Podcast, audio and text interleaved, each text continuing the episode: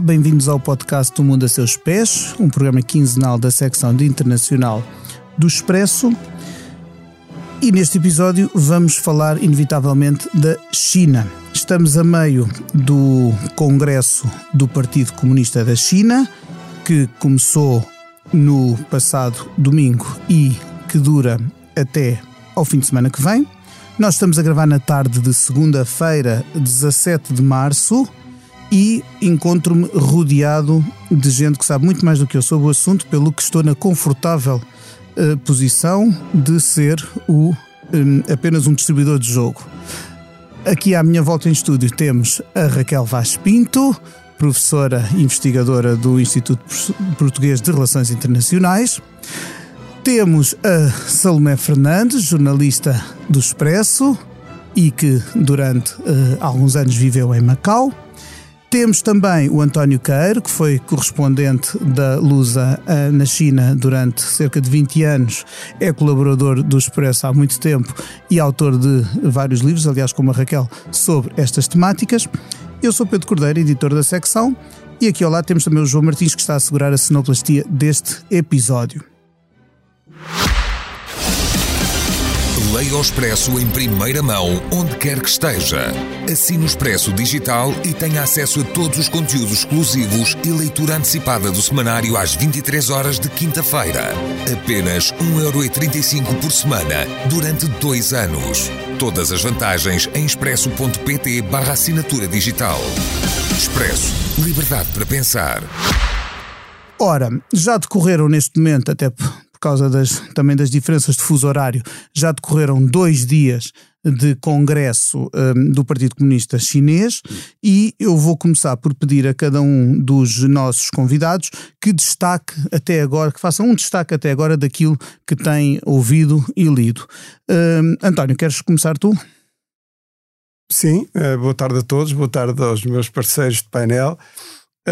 Vai, uh, vai ser é um desafio difícil de destacar só um tema, mas como somos vários a falar, a mim posso dizer que aquilo que mais me surpreendeu e que acho que é uma novidade nos congressos e na retórica habitual do Partido Comunista nestes momentos foi a insistência na segurança nacional. A expressão aparece muitas vezes no que antes, antes falava-se. Uh, da, da, a estabilidade social era um, era um mantra continuamente repetido pela, eh, pela liderança chinesa, por razões que se percebe muito bem, não é? Porque é um país com grandes desigualdades sociais, mas desta vez a insistência maior foi na segurança nacional. Apareceu várias vezes, mais e ao desenvolver até este conceito de segurança nacional, uh, Xi Jinping chegou, quando digo Xi Jinping, no fundo é este, este relatório é um texto muito impessoal, uh, vê-se logo que é feito por um grupo, não há grande emotividade nem grande espontaneidade no discurso, mas ao falar, ao elaborar sobre esta noção de segurança nacional, que ele define como a base do rejuvenescimento nacional.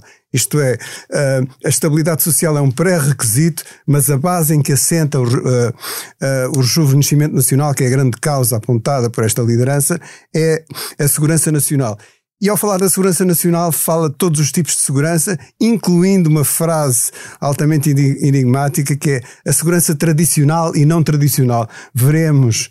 Eles, uh, esta liderança de Xi Jinping tem sido muito inovadora em termos de controle e de segurança. Veremos o que é que isto quer dizer. Mas é de facto uma tónica muito importante e, paralelamente ou acoplada a esta insistência na segurança nacional, a disciplina do partido. O partido aparece, tal como é descrito por Xi Jinping, como disciplinado, ou finalmente tem uma. Ele não diz a palavra finalmente, mas é o que se deduz, tem uma, uma, uma direção unificada. E ao falar e ao, da persistente luta, da longa, como é que é? longa e duradoura luta contra a corrupção, ele diz que conseguiu assegurar que o partido nunca mudará a sua natureza nem as suas convicções. Eu destacar estes dois aspectos são muito uh, importantes, acho eu, porque antes falava o que era, ele ainda usa a expressão a tarefa central, é o desenvolvimento, mas agora fala de um desenvolvimento de alto nível, porque é uma coisa que se enquadra no calendário dele, dele, da atual liderança, que é até 2035 estará assegura, basicamente assegurada a modernização socialista, e em 2049, o segundo centenário, neste caso o centenário da República Popular da China, a China será então um moderno uh, país socialista, cultural, uh, próspero, forte, culturalmente avançado e harmonioso. Estou a citar. E era isto que eu destacava para já. Eu agora estava a imaginar milhares de congressistas a levantarem-se e aplaudir-te ovação, António. Eu estive quase a fazer isso, confesso. e vamos mesmo passar a bola à Raquel. Um, destaques deste, deste arranque do Congresso. Bem, antes de mais, obrigada pelo convite. Isto é mesmo estar aqui ao pé de uh, camaradas desta, desta conversa sobre a China, que é ótimo. Um, destacaria, uh, para além do elemento que o António já nos trouxe, há também neste relatório, barra intervenção, barra discurso, há também um acentuar da perspectiva externa, das circunstâncias externas, ou seja, e esta ideia da segurança que o António apontou é muito importante porque há aqui claramente uma dimensão interna evidente, a ditadura, o controle, mas também há uma relação muito próxima com os elementos externos, as circunstâncias externas. E, e esse elemento é interessante porque vivemos num clima ou vivemos numa fase de transição e ainda não sabemos bem qual é que vai ser o destino deste período de transição internacional, mas eh, sem dúvida que também há, eh, na perspectiva de Beijing, o acentuar as ameaças externas, os, os problemas externos, esta ideia de que a China eh, tem uma tarefa mais dificultada porque, podemos citar aquela expressão, por causa de uma mentalidade de, de guerra fria, que é uma expressão muito usada e que aqui também é reiterada. Portanto, esse eu, para acrescentar um pouco ao que o António já avançou, e depois gostaria muito de destacar duas dimensões que o relatório uh, não inclui não, e, não, e não enfatiza. Por um lado, a questão dos jovens e, em particular, do desemprego dos jovens. Uh, durante o verão, e segundo as estatísticas oficiais, portanto, não estamos aqui a citar uh, uh, órgãos de comunicação social ocidentais, foi, o desemprego dos jovens chegou ali cerca aos quase 20% em agosto. Um, São estatísticas oficiais, portanto, se, se falhar é por defeito. No exatamente. Geralmente, quando temos este tipo de estatísticas, nós temos que nos preocupar pensando que a realidade, se calhar, é, é bem maior. Não é?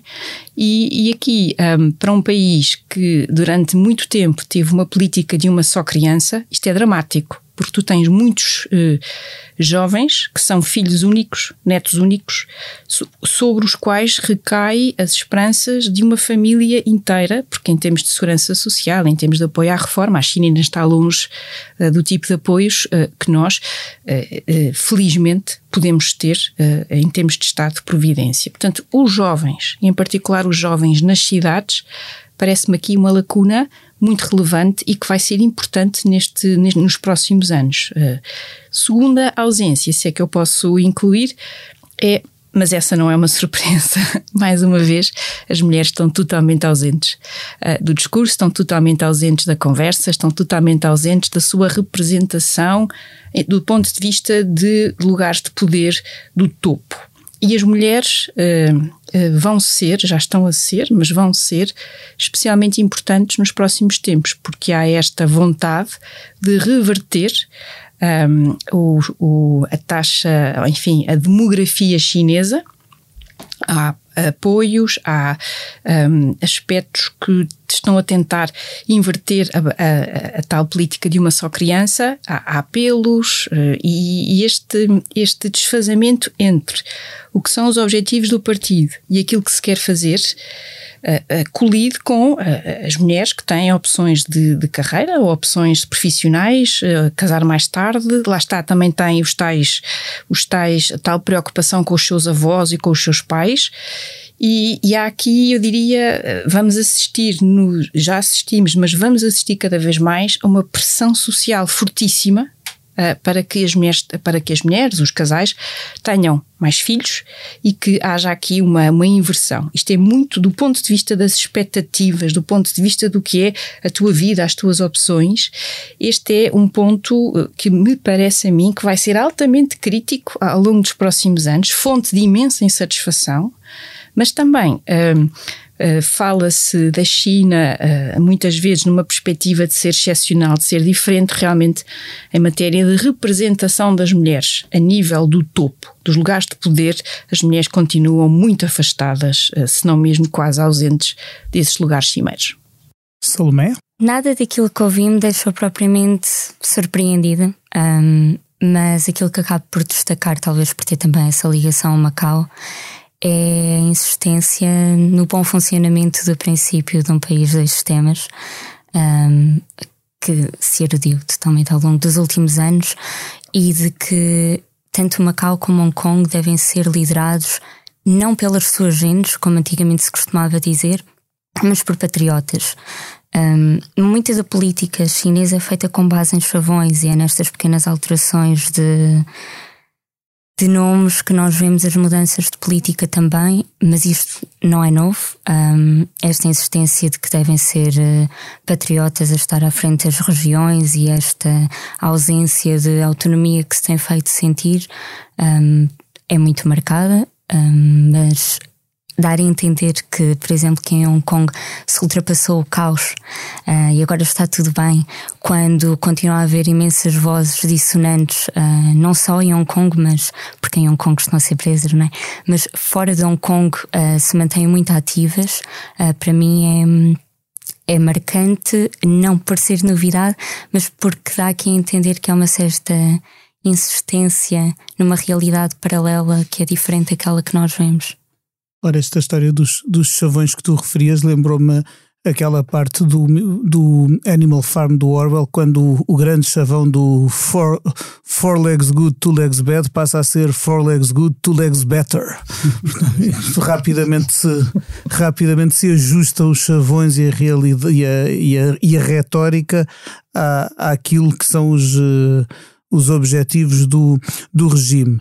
Eu noto aqui, eh, pegando aqui na, na, ideia, por um lado, da segurança e da, e da inserção da China no mundo e das mudanças do mundo, eh, julgo ter notado desde o início da, da guerra na Ucrânia um desconforto grande da China com essa realidade. Por mais que uh, olhemos para a China e por mais que Putin, Putin tenha procurado muito o, o apoio uh, da China e que a China tenha marcado as suas distâncias em relação ao, vá lá, genericamente ao Ocidente que apoia a Ucrânia, nota-se um, um, desconforto.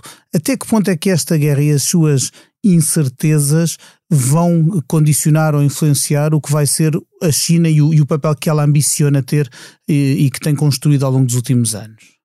Eu subscrevo é esse o sentimento que eu tenho também de que há um, uh, um crescente, um grande e crescente desconforto uh, da, da, na China relativamente à posição. Não estou a falar só do partido, mas estou a falar de, da inteligência e da, e da, da, classe média urbana, mais cosmopolita e viajada, eh, que não, não gostam, eh, de, mesmo que não possam exprimir isso, nós já sabemos que é assim que acontece, não, não gostam de ver o seu governo associado a uma, operação, a uma operação militar que não tem nada de especial a não ser a velha política de invasão de um país soberano por outro país mais forte.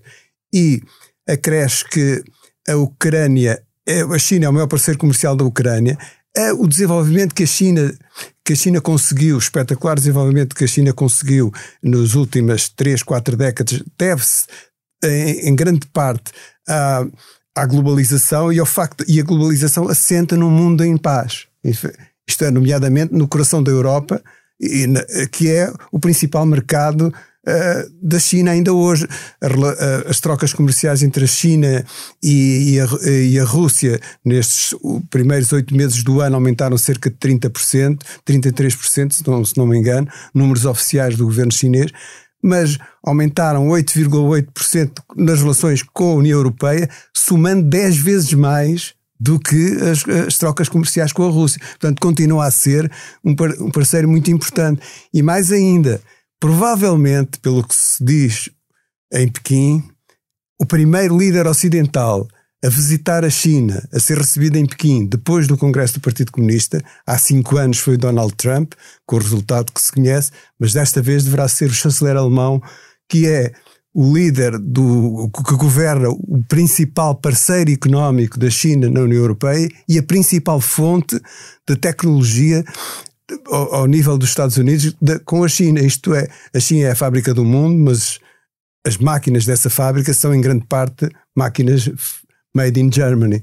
E, portanto, esta relação a China não pode, nem quer, nem deseja ficar presa. Eh, muitos intelectuais conseguem dizer isto abertamente durante o tempo em que as suas mensagens não são apagadas de, do WeChat, que é, que é o WhatsApp chinês, e, mas não, pode, não quer ficar atada a um homem como o Vladimir Putin, que é para os padrões chineses, mesmo comparando com, com, com o seu avatar chinês, digamos assim, isto não é lá politicamente muito correto, é um homem demasiado imprevisível, sem dúvida. E, e isso não é, não é popular, nem é sedutor, nem é apelativo para a, a população chinesa, porque vê-se a nova classe média que tem um peso crescente na vida social chinesa, não é para Moscou que manda os não é para as universidades de Moscou que manda os seus filhos, é para os Estados Unidos, em primeiro lugar, depois para a Grã-Bretanha, Alemanha também, França também, e até Portugal se vê cada vez mais, mais estudantes chineses. E isso é, são laços que, uh, independentemente da retórica ideológica que obriga o Partido Comunista Chinês a dizer sempre que é contra o hegemonismo e um mundo unipolar, isso obriga, uh, eles têm que ter em conta esse sentimento generalizado dentro da sociedade chinesa, penso eu. Concordo, sem dúvida, e mais ainda porque uh, o, do lado dos Estados Unidos nós temos uma, uma maior assertividade em relação àquela ideia do decoupling, não é? Ou seja, a separação, o distanciamento não é uma coisa que seja feita de forma estanque, vai-se fazendo, e em particular em relação a setores estratégicos um, cada vez mais. Na última semana estivemos mais centrados na questão dos semicondutores, não é? dos, dos chips. Um, e em relação aos quais a, a, Taiwan de facto apostou de forma estratégica, aqui podemos mesmo dizê-lo, a jogada de mestre. Um, e essa dependência uh, para a China é, é dramática, ou seja, a China fez um percurso extraordinário apostou também em áreas sérias, áreas importantes como o 5G, a inteligência artificial, ou seja, a China tem feito um trabalho de casa muito bem feito em algumas áreas importantes. E aí, sem dúvida, aquilo que o António destacou, os parceiros europeus são determinantes também nesta, nesta, neste percurso mas a China não está ainda num, numa, num patamar que lhe permita sobreviver e prosperar, que é talvez aqui a palavra mais relevante, uh, sem ter justamente essa tecnologia, essas máquinas, essa, esse know-how, esse saber que é muito importante. E, e para a China, este, este é sem dúvida o maior custo desta guerra. Quanto mais a guerra se prolongar, mais a China vai ter esta preocupação. Uh, e mais, uh, quando olhamos para o seu, a, a, sua, a sua região, se é que podemos dizer assim, nós vemos países como, por exemplo, o Japão, claro, que, que alinhou de forma explícita com os Estados Unidos na reação a, a esta guerra, mas também vemos uma dinâmica, seja em relação à própria Índia, seja em relação à própria Austrália, que é interessante nesta nossa conversa, ou a Coreia do Sul, outra economia muito dinâmica. Por outro lado, também, há aqui algumas oportunidades. Aliás, eh, enfim, o António não me leva a mal se eu citar eh, um artigo que o António escreveu justamente sobre, no Expresso, sobre a Ásia Central e a Cimeira de Samarcanda da Organização de Cooperação de Xangai, na qual se vê de forma muito clara que há países nessa Ásia Central, nós aliás até falámos os dois sobre isto, sobre o Cazaquistão, uh, que estão a tentar eh, uma maior autonomia face a Moscou, com muito cuidado. Aliás, o António falava em sombras, não era? Sombras é, no da sombra da Rússia. Exatamente. E, um, e, e, por isso precisam uh, da China. Aliás, Xi Jinping foi ao Cazaquistão antes de ir à cimeira no Uzbequistão. Porquê é que isto é importante? É uma área na qual a Rússia, durante tanto tempo, foi uh, a peça fundamental e é uma peça importante. Mas a China tem vindo a ocupar essa zona de forma paulatina, como é seu estilo, gradual, até muito serena, eu diria aqui é mais uma oportunidade, ou seja, se por um lado, em relação aos mercados que têm tecnologia e que têm consumidores que são relevantes, por outro, é mais uma área eh, que eu diria que Vladimir Putin não pensou muito bem eh, quando, quando pôs toda esta invasão em marcha em fevereiro deste ano. Porque aqui parece haver também uma, uma grande vontade da China, uma grande preocupação da China com a imagem internacional. A China faz Eu, quando vejo a, brutal invasão da Ucrânia por, por Vladimir Putin, penso sempre em como a China, por meios não violentos e mais de soft power, sobretudo económico, mas também diplomático, e tem, de facto, tem feito um, um trabalho de expansão que não, que não passando por, por, por ocupação territorial acaba por, acaba por dar-lhe muito, muito poder. Uh, muito poder e aí as associações a Putin são mais para a reputação. Não é? uh, Salomé, de que modo é que esta, esta, estas iniciativas como a Faixa e Rota, portanto Bell and Road Initiative, uh, a, a, a, mesmo a presença chinesa em África e no, e no resto da Ásia que importância é que continua a ter essa, esse tipo de, de essa, essa tipo de iniciativa de que se tem falado menos nos últimos eh, tempos para, para a afirmação da China e esse, e esse anseio que, que eu acho que é uma meta nunca, nunca abandonada de suplantar e de se tornar o primeiro país do mundo, digamos assim, enquanto potência? Mantém toda a importância. Aliás, eu acho que quando nós falamos na guerra um, na Ucrânia, a China acabou por beneficiar a dada altura porque passou um bocadinho para segundo plano e com as atenções focadas na Rússia, a China não é que tenha deixado de ser vista como uma ameaça, como nós vimos até agora pelo relatório dos Estados Unidos, mas acabou por não ser a prioridade, porque o foco estava noutra parte do mundo. Mas a China continua a ganhar hum, poder e influência sobre todos esses países, sobre o Sudeste Asiático também, hum, e que é uma influência um, que também está a ter porque a Europa e o resto do Ocidente não souberam manter uh, o devido contacto e apoio com alguns países. Portanto, eles estão aqui a ocupar uma espécie de um vazio diplomático que também tinha sido deixado por nós, mas corrijam-me se estiver errada, um, e que, que lhes permite ganhar aqui outro tipo de. De vantagens, porque não é só económico, ou seja, quando a China chega a estes países e lhes oferece um, investimento em determinadas áreas, em troca fica com portos estratégicos, fica com infraestrutura que é chave para os países, fica com dívida destes países e, portanto, estamos a falar de vozes que não são voltar contra a China. Mesmo que cresçam, têm uma relação de dependência muito grande e, portanto, são países neste momento em desenvolvimento, mas se derem o salto, vão continuar daquele lado. E, portanto, isto ajuda à visão que a China tem de um equilíbrio maior entre poderes. Se eu, se eu pudesse só adicionar aquilo que a Salomé falou, isto, eu acho que esta, esta fotografia é importante e nós também às vezes temos que pensar um bocadinho que o mundo é, é mais do que a nossa região e eh, embora continue a ser obviamente esta região em termos de poder económico e poder importantíssima, não é isso que eu estou, não, não estou aqui a fazer o downgrade, mas é, é importante porque esta a Belt and Road também ao mesmo tempo suscitou uma reação. Para mim o país, sei lá, uma espécie de barómetro, se eu tivesse que escolher um país para ir monitorizando justamente estas sensibilidades seria a Índia. A Índia, com uma política externa tradicionalmente, como dizer isto? Talvez mais reativa em alguns elementos, a China obrigou a Índia a, a mexer-se.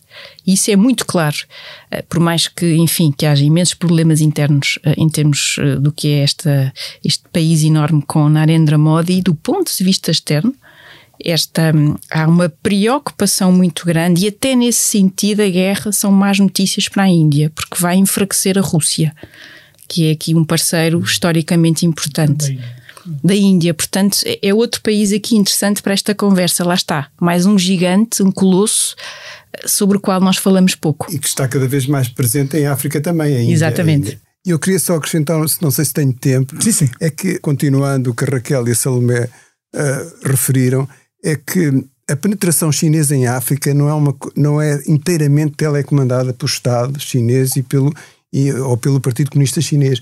Para muitos chineses das províncias, nós vemos operar em África províncias de, de governos provinciais muito diferentes do governo central, com uma agenda própria, com interesses próprios, às vezes até com conflitos com a política, uh, como se viu, por exemplo, relativamente à, à, proteção do marfim, do negócio do marfim que era condenado em Pequim, mas que alguns governos provinciais aproveitavam para fazer contrabando dessa matéria-prima, que vale muito dinheiro, aliás.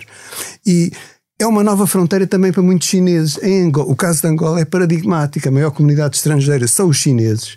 E enquanto os portugueses, por exemplo, que serão a segunda, se concentram em Luanda e numa outra grande cidade, nós vemos chineses espalhados por toda por todo o território de Angola, que é 14 vezes maior que Portugal, como a gente aprendia na escola primária antigamente, e casados com, com naturais de lá e que desenvolvem o comércio, pequeno comércio, como os colonos portugueses antigamente também desenvolviam no interior de Angola. E isso é válido para muitos outros países africanos. Portanto, eu encontrei muitos chineses para, que falavam da África como a nova fronteira. Pessoas até que renunciaram a lugares na administração pública para, para irem trabalhar para a África, dadas as enormes oportunidades que a África apresentava e durante muito tempo, como a Salomé referiu, foi ligeiramente esquecido. O próprio Jack Sullivan, se não me engano, foi há pouco tempo à África do Sul, como quem diz, ainda cá estamos, relembrar que os Estados Unidos, afinal, também são amigos da África, não dizem solidários com os países em vias de desenvolvimento, como o Xi Jinping não se esqueceu de referir. Aliás, a primeira visita que o Xi Jinping fez em abril, abril de 2013 ao estrangeiro começou na Rússia e depois foi para a África. Todos os anos, o Ministro dos Negócios Estrangeiros, uh, excetuando o intervalo da pandemia, todos os anos, no início do ano, o Ministro dos Negócios Estrangeiros da China, há mais de 30 anos, vai à África. É um continente no qual a China tem vindo a apostar de forma nestes várias, nestas várias dimensões.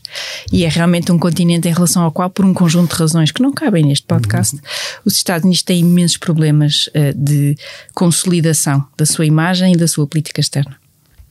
Permitam-me agora puxar a conversa para a esfera mais interna da China, porque eh, quando se olha para, para um regime político e para um regime político autoritário, barra totalitário, eh, há sempre, hum, há sempre põe-se sempre a questão, pelo menos para mim que, que, que se calhar sou um ingênuo, põe-se sempre a, a, questão de saber isto vai durar, isto vai aguentar até quando, quando é que a panela de pressão um dia dá o, dá o, o explode ou, ou, e nós aqui falamos, vocês têm falado aqui durante este, durante este podcast de vários aspectos, desde a pressão sobre que, que vai ser exercida sobre as mulheres nas próximas décadas, ao desemprego dos jovens, à classe média, e, e aqui chamo também a atenção à classe média, porque, porque as classes médias são muitas vezes a fonte das revoluções e das revoltas.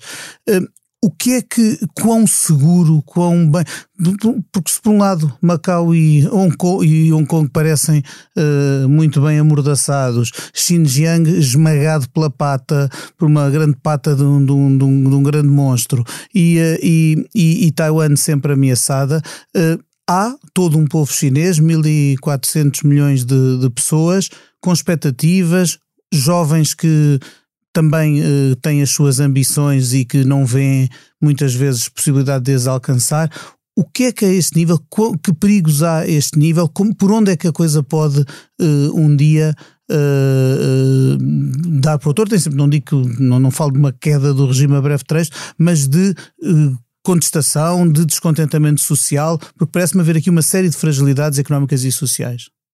Ah, é, bem, eh, responder essa tua pergunta de forma honesta é dizer não sei, eh, porque eh, é muito difícil, lá está, porque se há coisa que caracteriza em particular o segundo mandato de Xi Jinping tem sido a repressão, o controle interno, a segurança interna, seja na tecnologia, seja, aliás, antes agora do Congresso houve aquele mini protesto daquelas faixas que foram colocadas e que foram imediatamente retiradas eh, do WeChat, ou seja, como o António explicou, que é o WhatsApp em versão chinesa, e, e, e um conjunto de imediatamente de censura, de retirar certas palavras, de, de, ou seja, por exemplo, fazias uma pesquisa para uma palavra tipo ponte e deixavas de ter, ou, ou portanto, isso, isso, mostra bem a preocupação de chegar aí.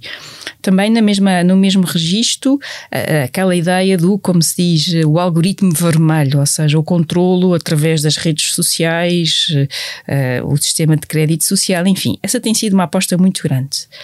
Mas uh, se pensarmos bem em como a pandemia começou, esse foi um momento e também talvez ajude a perceber porque é que Xi Jinping apostou e, e reiterou agora, aliás, esta ideia da política em relação à pandemia zero, que tem tido, tem tido custos sociais, uh, psicológicos, as pessoas que estão confinadas há não sei quanto tempo, económicos. E tiver alguma, mesmo alguma revolta social e protestos. Exatamente. Em Xangai, por exemplo, lembro-me aqui há de notícias sobre Sim, sim, sim. Xangai, aliás, era uma das queixas na, na, nas tais faixas que foram brevemente avistadas e depois deixaram de ser avistadas. Queremos liberdade, não queremos Eu lembro aliás, lembro-me que tivemos aqui neste podcast justamente com, com, com o António uh, e, e, e, e lembro-me de termos comentado como a pandemia começa com, uh, ou seja, tudo aquilo começou com uma denúncia de um médico que não era uhum. propriamente o que nós chamaríamos um dissidente. Eu lembro de estarmos a conversar sobre isto e, e, e, de, e de destacarmos este elemento, ou seja, como é que foi possível ao partido, uh, perante os avisos, perante a saúde das pessoas, uma ideia que Xi Jinping voltou a reiterar agora uh, neste relatório, mas que em concreto, em concreto, uh, enfim, é mais difícil de traduzir. Esse é um desses, é um desses momentos eu parece-me, ou seja, em que perante tudo o que tu abdicas, tudo o que tu passas para o lado de lá, e o Estado não é capaz de te assegurar o mínimo, ou seja, a tua saúde, a, a ordem, a, um conjunto de elementos. Mas aqui estamos a falar de saúde pública, ou seja, e o, aliás, o próprio médico, coitado, aliás, acabou mesmo Li por morrer. Liang, Exatamente. Exatamente. Sempre, faço sempre questão de dizer o nome dele porque parece-me foi um dos. Um, Li um, dos, sim, sim. um, um dos grande heróis herói, desta pandemia. Um grande herói. Era membro do Partido Comunista, aliás. É, isso, é este o ponto, ou seja, é, é, um, é, um, é um momento destes que, que, também te ajuda a perceber. E o medo que isto suscitou. Porque, de facto, a resposta, quando o partido acordou, quando o partido se pôs em marcha, a nível da elite, a nível de, de Beijing, foi esta a resposta. Ou seja, a resposta agora é, se, se quiseres, quase o contrário, o, o, o oposto. Uh, justamente para, parece-me a mim que está muito relacionado ao início e às críticas que foram feitas. Não sei se o António concorda. Sim, o, um, eu tenho a sensação de que a, o partido, a liderança do Partido Comunista, esta e as anteriores, uh, levam muito a sério uma das máximas mais conhecidas do antigo e do presidente Mao, que é uma simples faúlha pode pegar fogo à pradaria. E, e isso, aliás, essa voltou a ser reavivada, essa máxima uh, de Mao, agora a propósito dessa uh, faixa de pano que foi desfraldada numa, no, no, num viaduto em Pequim, aliás, no bairro das universidades, sintomaticamente. E o, esta obsessão também do controle por parte do governo denota eh, não é só não é só a coroação de uma política gradualmente autoritária, ele não será totalitário no sentido norte-coreano, mas é cada vez mais autoritária, sem dúvida, neo-autoritarismo, segundo alguns cientistas políticos, mas por outro lado, revela a, a, fragilidade e o receio e o medo, porque as coisas nos países assim desabam por, por linhas completamente imprevistas. Isto é, o, eles estudam de uma maneira obsessiva as razões do falhanço do, da União Soviética, do colapso da União Soviética, e porque é que o Partido Comunista Chinês se dispersou como um bando de pardais, que é uma coisa que uma vez o Xi Jinping disse numa reunião, do, numa reunião com quadros dirigentes do partido, eles estão sempre a estudar isso. Não acredito, animados pelo marxismo, cuja, cuja importância foi reafirmada, aliás, insistentemente várias vezes por Xi Jinping no seu relatório, mas há o medo de que, as, que de repente haja uma linha de fuga para onde as coisas se precipitam. O descontentamento gerado pelo, pelos confinamentos uh, decretados ao abrigo da política Covid-0 foram enormes. Uma cidade, é que Xangai é uma, uma cidade do século XXII, é impressionante, uhum. é a cidade mais rica da China. E de repente 26 milhões não podem sair de casa. Isso mesmo o mais organizado e disciplinado Partido Comunista do mundo, como aparentemente o Partido Comunista Chinês pretende ser e, já, e será em certos aspectos, consegue, consegue calar, apagar essa faúlha. E isso Solzhenitsyn escreve isso também a propósito da União Soviética. A coisa mais difícil que há a apagar no espírito humano é aquela centelha de, de individualidade que toda a gente tem, que nunca se apaga. E, portanto, aquilo pode. E, regra geral, é, quando se conjuga as forças exteriores e as forças interiores dentro do próprio partido. Mesmo o movimento para a democracia de 1989 durou, acabou daquela maneira dramática que conhecemos, mas porque havia dentro do partido, a começar pelo próprio secretário-geral, na altura de Zhao Ziang, uhum. que encorajavam uma política de crescente abertura, mas não imaginamos, para responder agora à pergunta do Pedro Cordeiro, que haja ali uma, uma espécie de color revolution, como tipo Ucrânia ou Geórgia, que na semana seguinte haja eleições. Será provavelmente, se há coisa que os chineses têm medo é do caos. E de caos eles já têm uma dose muito conhecida, tiveram várias, para não dizer décadas de caos. Será um processo seguramente muito gradual, onde setores dentro do partido e setores exteriores ao partido procurarão criar uma, um, um, processo de crescente abertura, descontração ideológica, como havia durante os anos 80. O, o então secretário-geral Zhao Ziang, em 88, defendia a separação entre o partido e o Estado. O próprio Deng Xiaoping chegou a admitir, em 87, se não me engano, quando se falava muito nas eleições ao nível das aldeias, que dentro de 50 anos os líderes do Estado serão eleitos por sufrágio direto. Ainda não passaram esses 50 anos, mas, mas quer dizer, isso falava-se. Será fazia que é, parte do debate. Será que a profecia uh, se, se vai cumprir, Salomé? Ou como falávamos há pouco, quando uh, tomávamos um café antes de entrar para o estúdio, estamos a assistir também ao, ao grande salto para trás por oposição ao, ao grande salto em diante? Uma pergunta fácil de responder, Salomé. Calhou-te mesmo uma boa. eu, eu só acho que hum, para haver uma revolução, porque para haver uma mudança grande de sistema, uh, ou há mudanças muito grandes internas dentro do partido e as elites também estão altamente controladas na China. Para haver uma revolução precisa de haver algum tipo de organização e as pessoas não têm plataformas seguras através das quais comunicar e organizar-se. Portanto, eu não vejo, mesmo que haja, e eu acredito que haja, um, insatisfação crescente, porque as pessoas não são burras, podem estar a ser controladas, mas as pessoas um, olham à sua volta, analisam aquilo que se passa à sua volta, e eu acho que a partir do momento em que têm as necessidades básicas asseguradas e, portanto, um certo nível de, de bem-estar económico, começam a procurar outras coisas na sua vida. E, portanto, até podem querer uma abertura maior do país e ter outros tipos de liberdades, mas se não tiverem uma forma de se juntarem e de se organizarem enquanto movimento, não estou a ver uma forma de da situação mudar. O controlo que existe neste momento do país é demasiado alargado para permitir que o movimento desses surja. Que é, aliás, uma das, um, uma das, um dos aspectos que, por exemplo, tem sido muito associado, este, este aspecto tão importante que a Salomé destacou, em relação aos protestos a que estamos a assistir no Irão. Ou seja, a, a, dificuldade de toda aquela gente que está insatisfeita, que continua de forma muito brava, corajosa nas ruas um mês depois, de ter um líder, um líder ou uma liderança, mas sobretudo este aspecto que a Salomé destacou, organização. Muito bem, e com esta um, com isto chegamos uh, ao fim do nosso tempo, mas ainda com uma reserva de uns minutinhos para uh, a coda final de todos os episódios do uh, Mundo a Seus Pés. E começo por então endereçar a todos a pergunta de sempre, que é esta. Raquel, se neste momento pudesses viajar para qualquer parte do mundo, qual seria e porquê? Olhem, eu ando numa fase muito mediterrânica.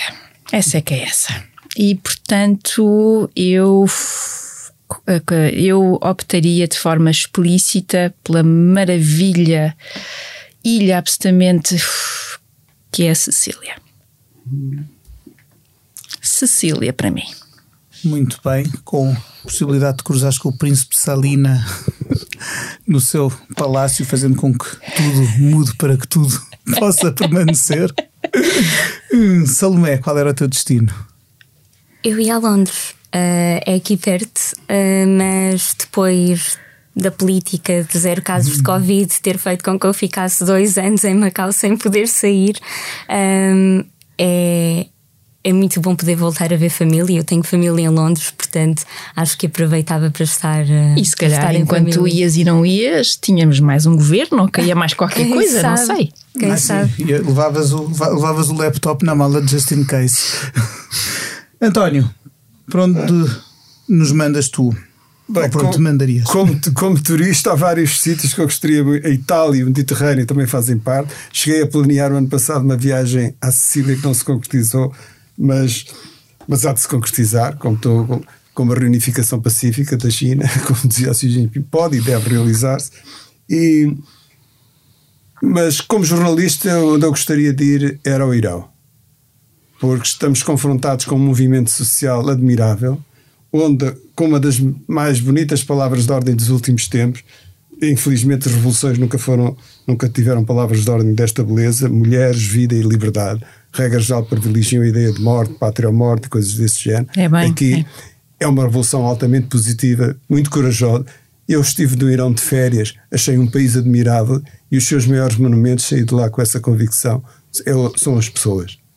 E essas pessoas vemos agora. Bem, que saída nesta luta. magnífica, Pedro. Mais nada a dizer a não ser agradecer a este painel de luxo, Raquel Vaz Pinto, Salomé Fernandes, António Caeiro, ao João Martins pela edição técnica e a si que esteve desse lado a ouvir-nos e a quem prometemos voltar daqui a duas semanas com outro assunto, outros convidados. Para a semana estará aqui a Cristina Pérez com a África Agora. Até lá, até breve e até sempre.